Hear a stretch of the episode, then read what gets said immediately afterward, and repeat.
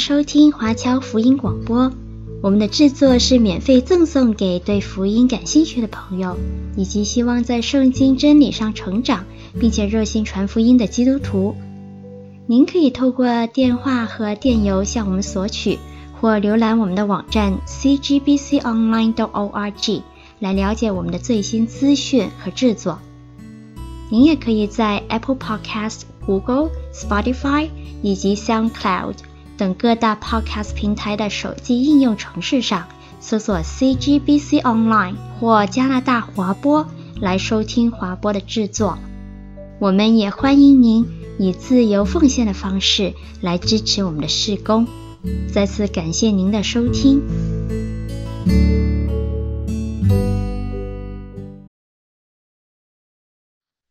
好，各位亲爱的听众朋友，各位观众朋友，你们好，欢迎继续收看我们福音前线的节目。那我想很多的教会现在哦，都会很希望去寻找一些比较年轻的传道人，不管是从接班的角度，还是服侍的角度，都希望可以有更多年轻的、受过神学教育、受过装备的弟兄或者姐妹来进入到教会的牧养团队当中，来去帮助各个年龄层的弟兄姐妹啊。那今天我是邀请到一个跟我非常好的朋友，是我们以前在中华福音神学院的同学 Ronnie 啊，来去分享一下他作为年轻传道人在教会当中服侍的经历。那其实我们已经很熟了，不过向我们的听众朋友、观众朋友来介绍一下自己吧。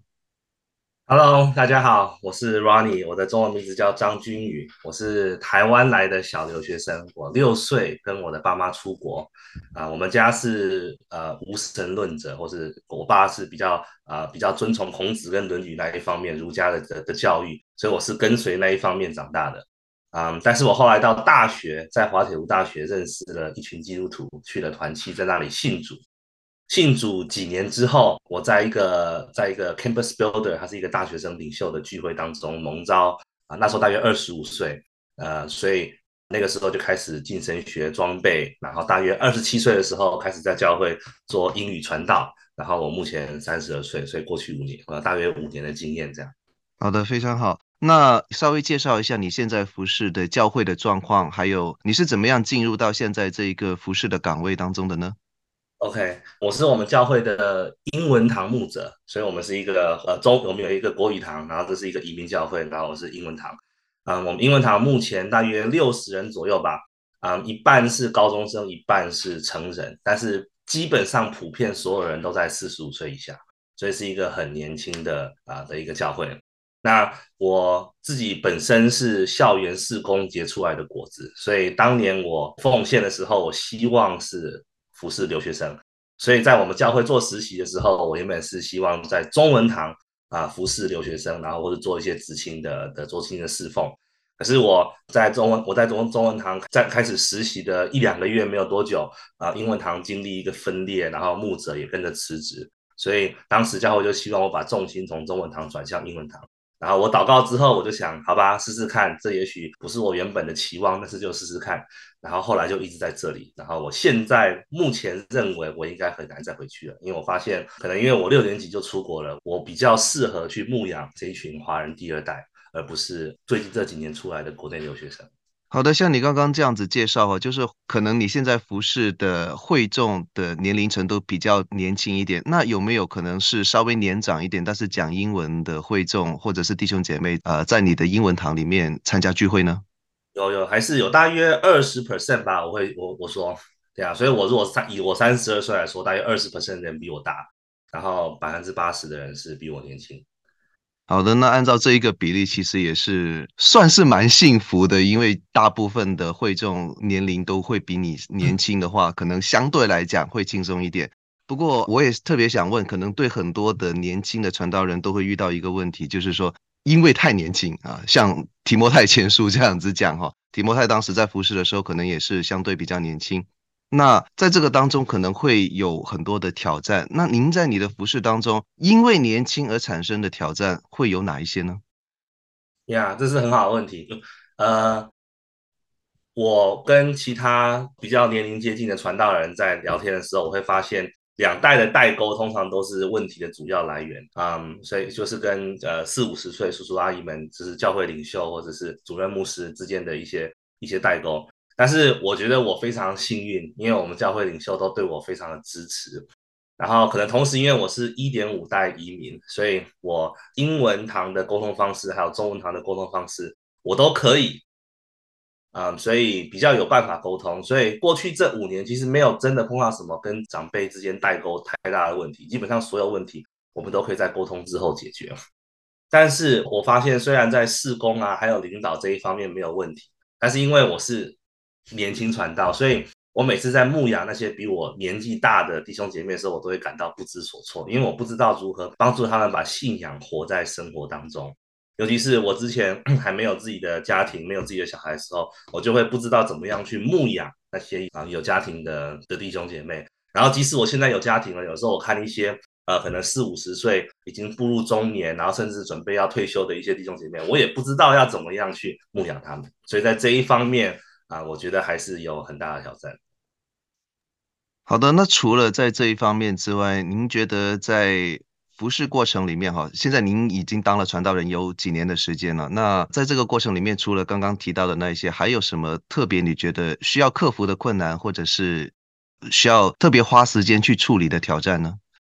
可能每个教会不太一样吧。我觉得啊、呃，对我们现在英文堂来说，我自己面对的挑战就是，可能英文堂年轻，然后英文堂人数也还没这么多，就六十人左右，所以我们是在资源还有领袖上面。有缺乏，我时常都会看到中文堂，就觉得哇，中文堂那个小组长就一堆，然后要开主日学开一班就一堆候选人，然后我们这里就人数少很多，然后就比较比较辛苦。但是我觉得这就是一个 process，要希望过几年之后慢慢培养出一些新的领袖，新的人会来我们教会，这样子就会比较多的资源跟比较多的领领袖们。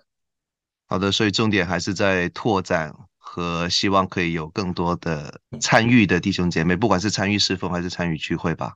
是是是。好，那呃，我们就开始问一些比较重要的问题，因为其实这个也是我们今天想要特别跟你聊的一个话题，就是怎么样去服侍现在这一个时代的年轻人呢？因为你的教会，你现在正在服侍的群体。比较多都是相对年轻的，因为您是很年轻的的传道人哈，那比你更年轻的，当然就是相对我们在很多华人教会希望可以获取的一群年轻的群众。可是我们也看到有一些的现状，就是不管是华人教会还是所谓的主流教会，现在都有一个状况，就是年轻一辈啊，我所指的年轻是大概四十岁以下的人哈，很少再愿意主动的进入到教会，或者是。原本可能是还在教会里面，但是渐渐又离开教会，而这种状况可能在十几岁到二十几岁的那个群体是特别的明显。那您对这件事情有什么样的看法，或者讲你个人对此有什么感受呢？我觉得讲到年轻人这个定义很广，尤其是在多伦多，我们这个就是 melting pot，所以年轻人有很多不同的种。但是我牧养的是华人移民第二代的高中生和大学生，所以我今天想要主要分享的是关于他们这个群体的事情。那其他也要也许有一些呃在聆听的会众，也许你教会所面临的年轻人可能是华人留学生，或是也许你可能在亚洲，在其他地方。那我希望我分享的还是可以呃有点帮助到你们。嗯，对于海外华人移民教会来说，年轻人流失最大的时候就是大学。嗯，这个应该所有教会都面临一样的问题，我们也有面临这样子的问题。但是我根据我这几年带高中生还有大学生的经验，我发现其实一个人会不会在大学流失，你在高中的时候你就基本上看得出来，所以你已经知道，就是大部分他在大学流失，我我不会太 surprise，因为嗯，怎么说，如果他高中不来教会，那基本上大学也不会来，所以流失是一百 percent 啊，或者是可能九十五 percent 好了，那。如果他来教会，可是是他被父母逼着来教会，那这一群人大部分也会流失，大约七成到八成也会流失。那如果他来教会不是因为父母逼的，但是是为了来找朋友玩，那这一群他也许会看到在高中时期很火热，然后来的很频繁什么的。但是如果这是他根本的原因，那他到大学流失率大约一半左右。但是如果他是真的因为爱神而爱人，而来到教会，他来这边是真的想要灵命增长，然后真的想要来认识神，然后把信仰活出来的话，那么他上大学，无论他去哪里，基本上都会稳定的去教会，流失的比例就很低，可能十到二十 percent 而已。所以，我们今天如果用这个角度来看这个事情，那我就会觉得，教会如果真的想要把信仰传给年轻人，那这个需要整个教会动起来。这个不是说啊，青年牧者想两个花招就做些什么事，这个没有办法改变什么根本的事情。我们必须整个教会动起来。那我想要跟大家分享大概四点，怎么样把这个动起来。第一点呢，首先要开始做的一定是父母，是父母，而不是教会的牧者传道、青年传道都不是。第一件要试的是父母，因为像我刚刚讲的，如果今天孩子高中不来教会，他大学肯定流失，基本上就是很少很少会回来。所以第一件事情，父母必须要做的是，他要鼓励，甚至有的时候要要求 teenager 必须来参加教会聚会跟教会团契。无论功课有多忙，课外活动有多少，都必须要把主日跟团契放在第一位。这个是第一件事要做。如果这件事没有达成，那我们信仰传承的成功几率就会非常的低。如果父母让孩子觉得上好的大学、努力读书去做好的工作，比教会聚会还要更重要。如果父母向孩子传达的是这一个理念，那流失率大概就是九成。根据我自己看到的一些经验，所以。我觉得我们父母必须要，如果信仰传承对你个人来说是一件很重要的事情，如果你觉得孩子去教会不是只是想要学一些道德的观念，让他在家里面更顺服你，我知道有一些华人父母可能是以这个心态送孩子去教会。如果你今天是真的希望孩子认识耶稣，因为这是他一生最大的宝贝。那么你就必须要在孩子的时间分配上有这一个要求，你要鼓励他，甚至你要帮他把呃团契时间还有礼拜天的事情全部排开，然后让他能够稳定的参加教会。这个是第一件事，父母要做的。那第二件事，当孩子进到团契之后，他必须要交到好的朋友，要融入年轻人的团体当中。那这个时候就是教会要开始出来嗯做的事情。要让他觉得，我今天团契是我自己想来，而不是被父母来。他只要一旦念头有这个转变，是我自己想来团契，因为我朋友在这，那我们流失率就已经大量的减少了。所以，因为这样，我在自己的教会里面，我常常会跟他们强调，我跟他们说，我们教会的文化就是我们一定打开我们的小圈圈来欢迎新朋友。用英文讲就是 We open our friend group to welcome new people。然后我不断的跟他们讲，然后我们在成人、还有小组长、还有就领袖当中不断做这件事，然后鼓励所有的人都来做这件事。因为我就会常常跟他们讲说，我自己以前读大学的时候，我 是大学才认识、才去的团契，认识到这群基督徒。当时他们给我一个很大的印象，就是我觉得团契跟大学其他的社团对待新朋友的方式真的是非常的不一样。我当时去参加大学所有其他的社团，都是我要把自己。弄得好像我很酷，好像我很 interesting，然后我得试着去融入聚会里面的那群主流的那群人，我才有可能交到朋友。可是我发现，当我去大学团契的时候，里面主流的人他们会刻意的把他们的 friend group 打开来，然后欢迎我进去。他们会两三个好朋友一起说，我们要一起去关怀 Ronnie，所以就会变成说，我不用自己刻意的去做什么事。我进去之后，by default，他们就接纳我，他们就来关怀我。那我觉得这个东西其实就是教会要做的。所以教会领袖，我们必须要常常鼓励团契里面的年轻人要做这样的事情。你要不断的强调，不断的强调，不断的强调，然后不断的做给他们看。所以这个是第二件事。第三件事情就是当年轻人开始稳定出席团契，然后他们开始在团契里交到一群朋友之后，下一个很重要的是。身为牧者，你在团契里面，你带着他们做什么？你每一个礼拜有他们两到三个小时的时间，你带着他们在做什么？那有一些教会可能比较多一点，西人教会他们会，嗯，就是年轻人聚会，就是大家来玩、吃美食、看电影、打游戏，就他们聚会可能有六七成是类似这样子的事情。那这样子的聚会，我觉得可能大家会交到很多朋友。在短期的时候，你可能会看到你有一个很多人，然后看起来很蓬勃发展的青年聚会。可是这一群人到大学就会几乎全部流失，因为他们有更好玩的地方可以去。那反过来，我发现有一些华人教会，他们会很注重查经，这个是我们的传统，这个非常好。可是当他们带年轻人查经的时候，他们用成年人的方法来查经，所以你会发现越查人数就越少。到最后你会发现，虽然这些年轻人他们彼此是朋友，可是呢，他们会相约去外面溜冰、打球、吃饭、看电影，他们不会相约来教会里面一起聚会。这就会一个很有趣的一个现象。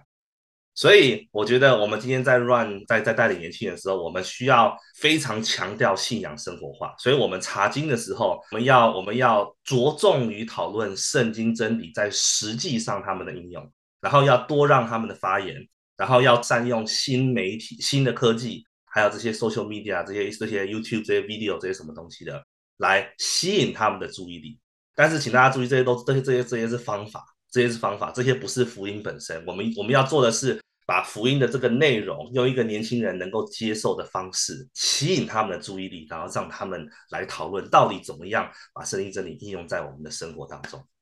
但是这些东西呢，也不能只是单纯在教会里面就是口头上的一些讨论。我们必须要真正的鼓励年轻人去学习彼此服侍，然后我们还必须要带他们出这个教会去服侍社会当中需要帮助的人。那关于这一点，我觉得在华人教会当中就会比较困难，因为有的时候我们父母，我们非常爱我们的孩子，所以我们就会非常的想要保护他们，我们就会比较不愿意让他们去接触一些在我们眼中可能会带领他们走偏路的那一群人。可是我会认为，今天如果耶稣要求他所有的门徒要出去那些服侍你们当中最小最软弱的人，那这个就不代表只有成人基督徒，这个也包括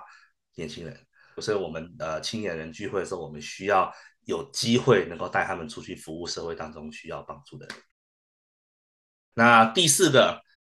当我们聚会开始有很多，就是我觉得是很着重于门徒训练的内容，就是我们需要去教他们敬拜神，我们需要帮助他们建立团契，建立彼此呃属灵之间的感情，然后我们需要带领他们去服务这个城市，去帮助别人。当我们这样子教他们做这件事情的时候，他们的灵命会开始慢慢的增加。那这个时候，我们下一步要做的是，我们要建立一个青年人的领导团队。青年人的领导团队，有的时候我看到一些青年团契，他们牧师或者是青年牧者带团契，然后基本上就是他一个人，或是可能有另外一个叔叔阿姨来帮他带。但是没有太多的年轻领袖，也许这些年轻领袖会做一些诗歌敬拜，但是也许大概就这样，或者他们可能组织一些出去玩，但是就这样。但是我觉得，如果我们这样做的话，我们的效果就会事事倍功半，就会事倍事倍功半。我们一定要去鼓励年轻人自己去带团契。所以在我们自己的教会，我很多时候我是扮演幕后的角色，虽然我是团长。然后我们教会的查经都是年轻人，都是高中生自己带，大学生自己带，关怀辅导跟牧师也会做，但是我们也不断的强调，小组长，你们这些高中生都要自己去做你们小组的关怀，然后外展组织活动都是年轻人要自己去做，那我们扮演的角色是不断的鼓励他们。然后我们把这一群愿意起来服侍的 的年轻人，我们跟他们有一对一的关怀灵命的时间，就是可能通常我都是两个礼拜会见一次他们这些人，然后跟他们一起祷告，讨论他们的生活，然后帮助他们把他们所学的应用在他们的侍奉跟他们生活当中。哦，然后我们时不时要要给他们培养他们一些训练他们服侍上的技能，比如说你要教他们怎么样带查经，但是带查经不是只是教他们解经。你要教他们如何，比如说面对呃那些不讲话的人怎么办？新朋友来到当中，完全没有去过教会，你要怎么样处理这个问题？你要教导他们这些实际上服饰当中所需要的技能。今天一个新朋友来，你要怎么样去跟他 small talk，对吧？然后其实这个东西教会里面很少讲，可是其实这个是很重要的，很重要。今天你要一个高中生十一年级去欢迎新朋友，他都吓死了，除非他自己是一个外向的人。所以我们一定要教他们怎么样去做这样的事情呀。那我就所以我觉得刚刚这四点，那我会发现过去这几年经验就是，基本上我们在带年轻人的时候，牧者做的越多，那流失率就越高。他们因为他们一旦离开你，就是即使你今天是一个非常有能力的牧者，你带领了一大群年轻人，但是你会发现他们一旦离开你，他们就流失了，因为他们去的那个大学没有像你这么酷的一个牧师，没有像你一个这么有能力、这么有爱的一个牧师。所以我们在做年轻人施工的时候，不只是要牧养他们，更重要是我们要培养童工，培养年轻人起来，让他们自己去做。所以我发现过去这几年，我对带年轻人的我的理念，开始从牧养年轻人变成，就是我之前是想说我要怎么样可以牧养很多年轻人，我现在感觉我们我身为牧者，我的工作是我要怎么样培养大量的小组长，因为我培养的小组长越多。这一群小组长，他们基本上不管大学去哪里，流失率都不高，也还是有流失的，但是都低非常的多。所以我越能够培养越多的小组长，那我们教会的年轻人就会越来越越来越强壮。分享先分享到这里。好的，非常好，感谢 Ronnie 的分享哦。其实你真的是打破了一个迷思，因为我们可能现在的华人教会，特别是多伦多或者讲加拿大的华人教会，很长的一个状况就是，可能我们的会众成分都相对年长啊，就算不是非常年长，很很老年化的那种，至少可能都四五十岁以上的会众成分相对来讲会比较多哈。那真的有时候可能牧者团队或者是同工团队就会讲说。不如我们请一个很有名的、很酷的，比方说像 Ronnie 一样很有趣的这样子的年轻传道人，然后把整个青年服饰或者讲年轻人事工，让他全部去负责。那最后就是没有错，他在的时候还很 OK。那他如果不管是这个传道人离开，或者是这些会众年轻人去到别的地方之后，可能就很容易，因为对新的团体或者新的环境里面没有一个这么好的年轻传道人可以对他这么负责。就变得反而更流失哈。那我也特别想在这边想请问一下，就是从你的观察里面，你会觉得现代的年轻人，还是像刚刚所讲哦，不同的年龄层啊，可能是高中或者是大学，甚至是年轻的职业青年，你觉得他们的需要大概会是什么？那因此可以让我们的一些听众，或者是一些比较成年的资深一点的牧长来去了解，应该又怎么样去迎合、帮助到这样子的年轻人呢？呀这是很好的问题。我在想的时候，我总结了一些很重要的事情。我一会儿跟大家分享三个点。但是我想说的是，我觉得其实年轻人跟成年人在需要上没有太大的不同，因为我们都是人，我们的需要都很类似。所以我觉得，我等下分享三点的时候，有的时候教会不需要为了年轻人去做这这三件事。我觉得教会做这三件事，年轻人会得到巨大的帮助。但是同时，成年人三四十岁以上的也会得到很大的帮助。所以哪三件事呢？第一个，年轻人需要是他们需要归属感，因为他们非常的寂寞。就是有很多研究都显示，Gen Z 就是现在二十岁以下的这一群，他们是历史上最寂寞的一群。他们虽然非常的 connected，他们有很多手机，他们有很多手机软体，有很多方式可以彼此联络。但是他们内心感到非常的孤独，然后在他们成长过程最需要朋友这段时间，他们又碰到了疫情，所以他们待在家了两年，所以导致他们很多 social skills，就是能够交朋友的一些方式，他们现在都没有，所以他们很寂寞，他们很需要归属感。那我觉得十几年前呢，教会常常可以用，比如说接送年轻人啊，或者是煮饭给他们吃啊，来来吸引年轻人。但是我发现，在多伦多的华人教会，这个东西不是不管用，只是越来越不管用。因为大家日子普遍都过得还不错，现在已经没有太多人，年轻人会为了几颗饺子而来教会，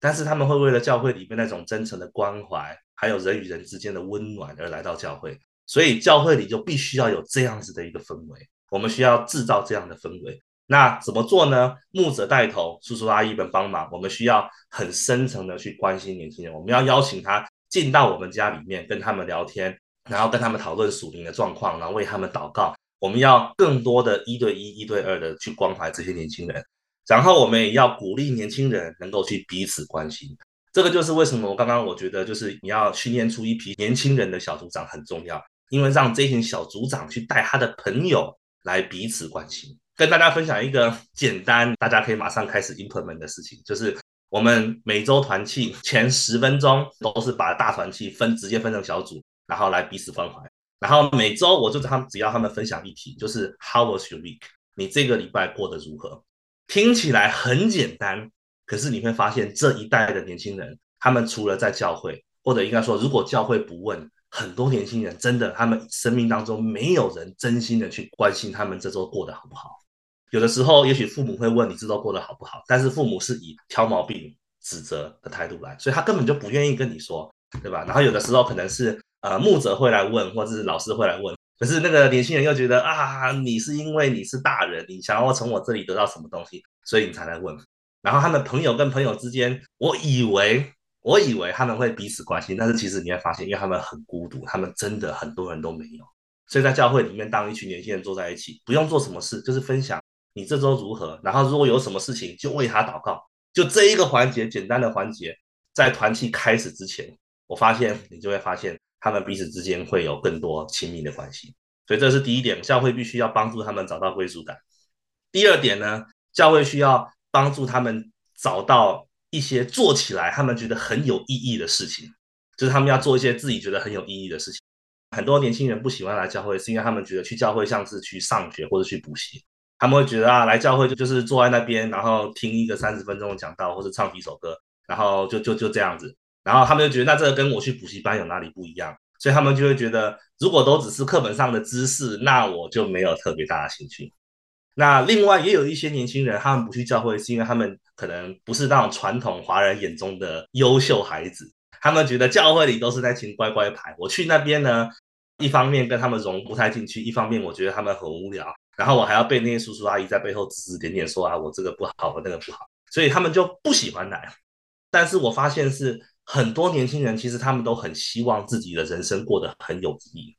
他们不想要整天就是为了要读书，然后去上好的大学，或者是以后赚大钱。这些东西是华人家长要求他们做的。那他们觉得，反正我也不知道我还能做什么，所以我就听我爸妈的话吧。这个没有错，但是你会发现，当你给他们一个机会，让他们做一些更有意义的事情的时候，他们就会回应你。所以，当你今天教他们怎么样去彼此相爱，去帮助他人，去造福这个社会，去更深的经历神，在祷告当中经历神的大能。然后在帮助你的弟兄姐妹经历一样的事情的时候，他们就会 get fired up。然后其实我觉得这个完全就是符合教会存在的目的之一啊。我们教会本来就不是为了要传递 information，我们是要训练门徒，让他们去做非常非常有意义的事情，那就是把耶稣的福音跟耶稣的爱传给这个我们身边的所有人，不是吗？所以我觉得对年轻人，我们需要帮助，我们要帮助他们去做这些很有意义的事情。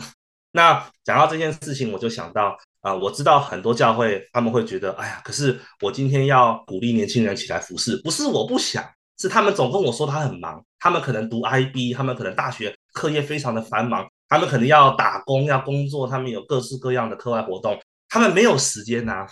那我就会觉得，其实问题不在于没有时间，问题是他们不觉得在这个教会服侍是一件很有意义的事情。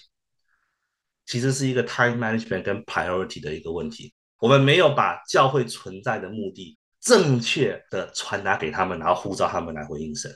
我发现，在我自己带领的年轻人领袖当中，没有任何一个人是因为闲闲没事而来教会服侍的。他们所有人，那种尤其那些很优秀的人，都是为了教会牺牲其他的东西来教会服侍。为什么？因为在教会服侍比他们做的那些事情更有意义。他们常常会跟我说：“Ronnie，我我做那些事情是为了我的 resume 而做的。如果今天不是为了 resume，我都不知道我要不要花时间做那些事情。可是，在教会服侍不一定对我的 resume 有多大的帮助，可是他们就是愿意来。为什么？因为在这里，他们就觉得他们在做一件有意义的事情。They're involved in something bigger than themselves。我不知道怎么用中文讲这句话。呀，所以这是第二个我们需要满足年轻人的需求，就是要让他们做有意义的事。第三。他们需要去经历神的大能，而不是只是单靠读圣经来了解神。他们需要经历神的大能。我觉得这个就是为什么在过去十五年左右，当后现代主义已经基本上 take over the whole society，后现代主义当道之后，为什么过去十五年在华人世界里，无论在亚洲或是在北美，年轻人多的教会基本上都是灵恩派，可能八成就都是灵恩派。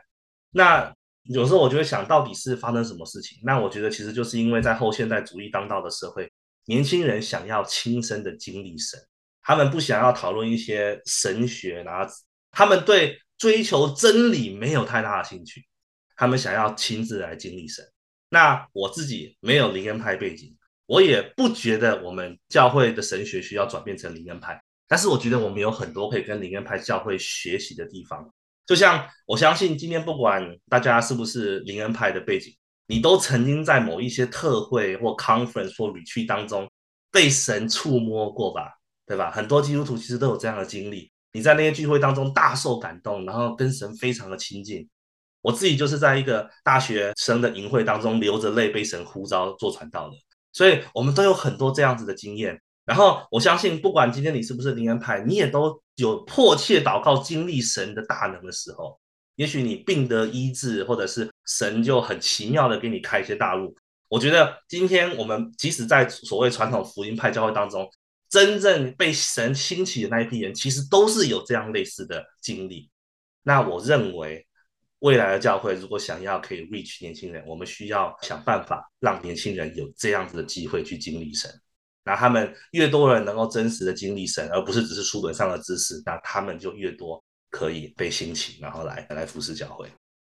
OK，所以三件事，他们需要归属感，他们需要觉得在教会做事情有意义，然后他们需要在教会里面亲身经历神的大能。呃，这个真的是很宝贵的提醒哈。那呃，我也想继续就着刚刚的那个问题，因为讲到更多的是说对方的需要。嗯、那现在试着把眼光再放回教会好了。那从你的经验来说，你觉得作为牧者也好，或者是作为教会里面的童工，想要跟年轻的群体来进行一个对话的时候，就像你刚刚讲的，希望让他们有归属感，让他们觉得做事情有意义等等，有什么特别好的方式可以跟年轻的群体开启对话呢？呀最重要的，我觉得就是要放下身段，就是要用谦卑和平等的态度去对话。有的时候，属灵长辈会引用圣经，然后说圣经怎么做你就怎么做，或者是他们会说啊，我的历练比你还多，所以等你长大一点就会懂，会有类似的这样的事。那这些话都没有错，只是年轻人只要一听到这个态度，他的耳朵马上就关上，所以你后面跟他讲什么其实都没用，他只会跟你就要点头，是是是是是是，然后从后门离开教会。所以我们需要去聆听他们所说的，然后去多了解他们在想什么，为什么他们会这样子想。然后借着发问，借着陪伴，然后慢慢的去让他们看到为什么圣经所说的才是我们该行的。就是年轻人不能够单单跟他说圣经这样说，你这样子做。他首先得先尊敬你这个人，接着你跟他说，我认为圣经这样讲是对的，他们才有可能会才有可能会听。所以，比如说在恋爱交友的议题上面，好了啊，如果你跟年轻人说基督徒就是不可以跟非基督徒交往，这是圣经说的。那他们就会点头，嗯，但是他们不会理你。那如果你跟他说你不可以同居，年轻人不可以同居，因为圣经说婚前性行为是罪，那这个都没有错，我在教会也是这样教的。但是他们基本上就不会理你，因为他们不相信你，对吧？他们也不相信圣经。那这些是包括很多教会长大所谓的基督徒，嗯，因为对年轻人来说，我不知道大家有没有发现，现代的这一批年轻人，他们普遍的对所有权威都保持怀疑的态度。不是只是对教会或圣经，是所有的权威，所以他们不相信政府说的话，不相信教会说的话，不相信老师说的话，不相信父母说的话，他们全部都保持怀疑的态度，他们只相信自己跟自己的判断，这个是后现代的一个思维。那这个当然不好啊，对吧？这个当然不好，但是这是一个社会的大趋势，所以我们身为教会领袖，我们如果试着去指责他们、骂他们，要他们不要这样子做，我觉得是没有太大的效果。所以我觉得我们与其去改变他，不如我们在跟年轻人对话的时候，就是多一点关怀，多用爱跟关怀，然后少用权威。当他觉得你在乎他，他就会对你产生那个尊敬。那在这个时候，你跟他说圣经字这么说，然后为什么你个人觉得这个圣经是讲的是对的？我们需要遵守。他这个时候就会比较听得进去。我跟大家讲一个很简单的故事，就是我想到我曾经认识一个年轻人。然后他在高中的时候呢，他也很火热，在教会里面服侍，在我眼中看起来是一个很棒的基督徒。他从一个很好的基督徒家庭长大，所以看起来都一切都很好。他对圣经的交女朋友的教导，他肯定很清楚。可是呢，他上大学之后，第一个学期马上就交了一个非基督徒的女朋友。那 这个时候，我当然就觉得很错愕啊，我也很伤心。我想说发生什么事情了？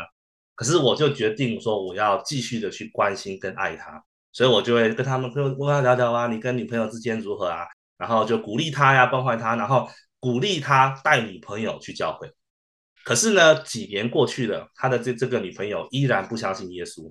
那我虽然呢尽量不要去指责他在这一方面的事情，可是他们有好几次会因为信仰的事情而吵架，这个是理所当然的，对吧？理所当然，我们早就知道会发生这样的事情，所以才会跟他说，你不要跟非基督徒交往。然后他们就会因此的这样子事事情吵架，那我就慢慢的陪伴他，跟他一起祷告，然后跟他跟他聊。然后每一次我在关心他之后，我就温柔的提醒他说：“我觉得这就是为什么神跟我们说，信主的人，我们只跟信主的人交往。因为你想，你们现在还在交往阶段，就为了信仰吵架。那以后如果有一天你们步入婚姻，那怎么办呢？你们两个人一起赚钱，有房贷要缴的时候，你怎么样跟你的太太解释说，我们要拿十 percent 出来奉献？”你如果想要把小孩啊、呃、礼拜天送去教会，可是他礼拜天有钢琴，或是他要去打球，那你怎么办呢？就是这些很具体的问题啊。所以如果你现在会为这些事吵架，以后会为更大的事情吵架。然后他就慢慢的越来越听得懂。然后日子我们就继续过日子，然后几年就过去了。后来他在快要毕业的那一年，我就开车去他的大学去探访他。然后我跟他坐在湖边，我们深谈了两个小时之后，我就跟他说：“你们两个快要毕业了，所以你们两个现在都要为之后的路打算。但是你必须要自己清楚，除非有很大的改变在接下来这几个礼拜当中，要不然你必须赶快停止这段感情，不能让他走向婚姻。”所以我等了四年才跟他讲这句话。然后这个时候他同意我所跟他说的，因为他现在自己知道为什么圣经所说的是对的。然后在他大学毕业之后呢，他就都还没有交到女朋友。因为他每一次在跟女生一开始的时候，他就跟她说：“我只和基督徒交往。”所以如果你今天不能够接受这个，那我们就不要开始。所以我会觉得跟年轻人对话，就是我们放下身段，用谦卑、用平等的方式去跟他们对话，多一点爱，多一点关怀，少一点指责。当他尊敬你之后，你再跟他说为什么圣经这样讲，你认为是一件很有道理的事情。这时候，然后再鼓励他们去遵守。好的，我想这个其实也是跟所谓的辅导的原理很像哦。先要建立关系，那互相之间有了一定程度的信赖之后，你说什么都是对的。不相信你的时候，你说什么都是不对的。就算你说的是很对的事情哈，其实现在我们也差不多要来一个总结了哈。刚刚听 Ronnie 分享了很多，有一些是意识形态上的，也有一些是经验和技巧上的分享。那如果我作为一个教会的牧者，哈，假设我现在是一个比较年长的教会的领袖，我就会问说，那讲了那么多，教会要怎么样才能够更好的跟年轻的群体互动？或者我们问的更实际一点，我希望我教会里面可以有更多的年轻人，年轻人的比例可以更高，可以吸引更多的年轻人来教会。那我应该做一些什么事情呢？我觉得，所以有一些是比较表面的，不是说它不重要。只是说它算是比较表面，就比如说你可能要考虑改变你敬拜的方式，也许你组织敬拜的方式很传统，年轻人无法接受，然后或者是你可能要改变你查经的方式，你他们可能要多用一点新的媒体，用他们平常在手机上看的学习的方式，用这个方式把福音的信息传达给他们，有可能要做这些事情，但是我觉得。如果今天你在教会里有很多的 X 权柄吧，我觉得可以考虑做这两件事情。第一件事情，我们要帮助父母成为真正的门徒。所以，如果你想要多一点年轻人，你就必须要栽培他们的父母。因为我在教会里面发现，真的灵命最好的年轻人，都是因为他们家庭里面真正的活出信仰。然后。所谓栽培父母成为门徒，并不是说让他们父母就是每周来教会，甚至父母在教会有很重的服侍，变执事、变长老，这些不是不好。只是你如果只是单纯看这些东西，其实你并不知道他们小孩到底有没有真的得到信仰的传承。真正得到信仰传承，是父母要在家里面活出信仰给他们看。所以他们在金钱管理上、时间分配上、管理自己的情绪，他们在做这些事情的时候，他们有没有把神的话跟耶稣放在第一位。如果今天父母在教会里面很和蔼可亲，但是在家里面常常凶孩子，那孩子肯定觉得父母是一个假冒为善的人嘛。如果今天父母在教会里面时常施舍给需要帮助的人，可是孩子每次有什么要求，我们就说啊，没钱没钱都不给他们，那肯定就会很难嘛。如果父母在教会里面讲到讲说我他多么的依靠神，可是当家里碰到经济危机的时候，你没有带着孩子一起祷告。那你觉得孩子会得到的信息是什么？所以我觉得，如果今天是 senior pastor 之类的，我们要教导父母成为真正的门徒，然后接着教他们怎么样在家里面活出信仰给孩子看。这一方面呢，我是年轻传道，我不懂，我只能说我观察到，就是信仰很好的年轻人都是在这样的家庭当中长大，所以我就希望可能年长的领袖们可以带头，然后让我们学习。那第二件事呢，我觉得。教会领袖还是回到刚刚说的，谦卑的去对待年轻人，给他们舞台上发展。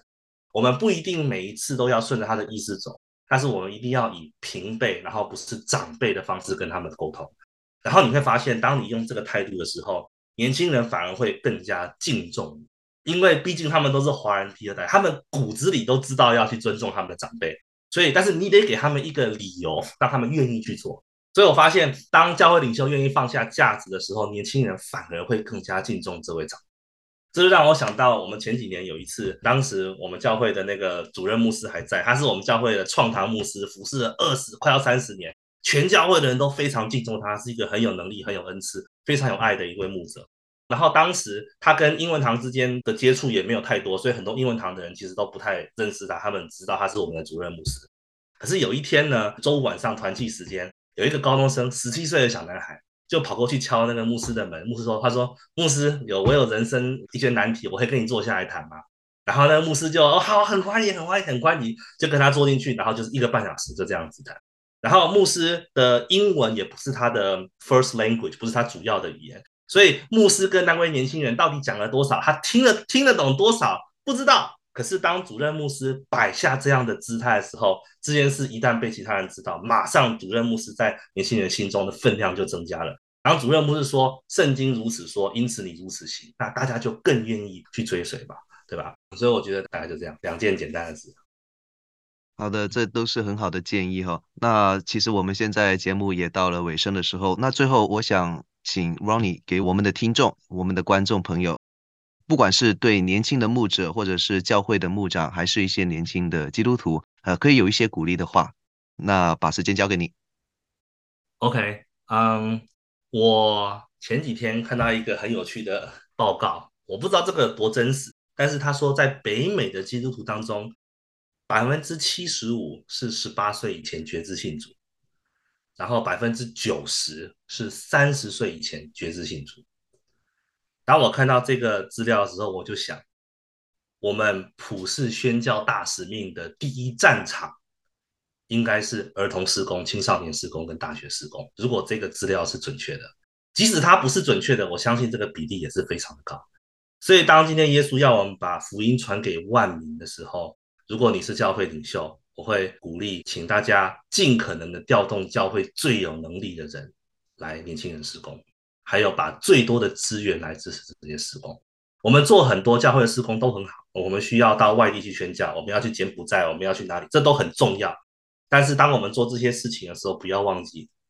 我们家自己出生的那个孩子，他出生的时候，我们不知道他是不是基督徒，因此这就是一个宣教工厂。我们需要花很大的精力去教导家长如何把福音传给下一代。我们需要花很大的资源跟派最好的人去服侍年轻人在教会里面。这个是还可以说对牧长还有一些牧者的一些的鼓励的话。那如果今天你是教会里面一个年轻的基督徒，我会跟你讲说，一间强大的教会会是你人生当中最大的祝福，就是一间强大健康的教会，然后你是这个教会当中的一员，对你人生真的是有太大的帮助，那个是无可言语的，比你有一个好的工作啊什么都都还重要。所以，嗯，我会鼓励你，你要想办法进到一个教会里面。有的时候也许很难，有的时候也许我刚刚说那些牧长，我希望牧长以那样的态度对待你，但是也许他们没有。那你觉得，哎呀，我很难，我很受伤。那我会鼓励你想尽办法的，尽量的去沟通，尽量的去沟通。然后希望你能够在教会里面多认识不同年龄层的人，而不要觉得说我是年轻人，我就是要找年轻人朋友。多认识不同年龄层的人，跟大家一起同工，寻找自己侍奉的岗位，然后把你神所给你的恩赐，在这一个属灵大家庭里面给使用出来。然后，当你这样做的时候，我就相信神会呼召很多的其他跟你同年龄的朋友一起来跟你一起做这件事情。所以，一定要把你自己委身在一间强大的教会里。好的，非常感谢 Ronnie，也感谢 Ronnie 今天来接受我们的访问哈，给我们很多的一些的 insight，那可以让我们不管是年轻的或者是年长的听众，我们的基督徒朋友和在教会的牧长都可以有一些的收益。那如果各位有想要更多的去了解 Ronnie，或者是想要去他的教会观摩一下的话，在我们影片跟制作的描述栏那里会有 Crosspoint Fellowship 中华福音宣道会的网站在那边，好，到时候各位可以去上面找相关的资讯，然后可以联系 Ronnie，可以进行更多的交流，或者是参加他们的主日敬拜，看看他们一群年轻人的聚会是怎么样的。那再一次感谢 Ronnie，也再一次感谢我们弟兄姐妹、各位听众、观众的收看跟收听。我们下次再见，拜拜，拜拜，谢谢大家。